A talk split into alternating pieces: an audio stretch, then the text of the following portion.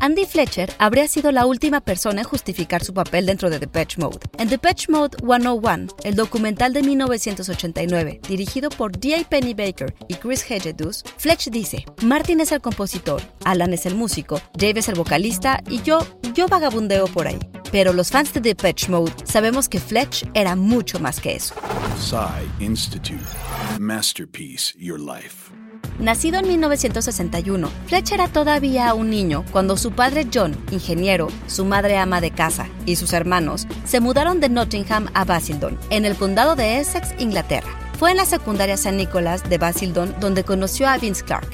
De acuerdo con la biography de Steve Malins, Clark era un solitario, mientras que Andy gustaba de animar a la gente a jugar fútbol. Era ya un fan del Chelsea a finales de los años 60. Perry Bamonte, quien sería con los años guitarrista de The no recuerda que Fletch mostrara mucho interés por la música en la escuela. Siempre estaba leyendo libros sobre historia y estaba convencido de que se convertiría en maestro. Cuando el punk llegó a Basildon, sin embargo, Clark y Fletcher formaron juntos el dúo No Romance in China.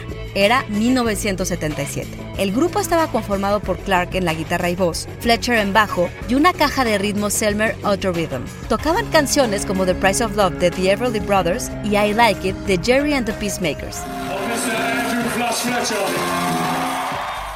Después de un par de años, No Romance in China se disolvió. Fletch pasaba la mayoría de su tiempo con su novia Graine y Clark formó otro grupo con Perry Bamonte, The Plan. Pero Clark no estaba satisfecho volvió con Andy y formaron otro grupo, Composition of Sound, con otro amigo de San Nicolás, Martin L. Gore. A Fletch lo obligaron a tocar el bajo. Tuvo que pedir un préstamo de 90 libras del banco del que era cajero para comprarlo, mientras que los otros tocaban la guitarra. Cuando pocos meses después tuvo que comprar también un sintetizador, Composition of Sound se convirtió en una banda electrónica en forma, y cuando Dave Gahan fue reclutado pocos meses después, lo rebautizó como The Pitch Mode.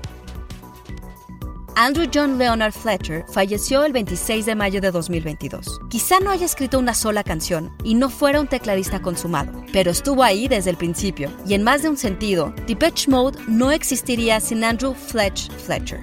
Idea y guion de Antonio Camarillo, con información del libro de Steven Smallins, Depeche Mode, A Biography. Y grabando desde casa, Ana Goyenechea. Nos escuchamos en la próxima cápsula SAE.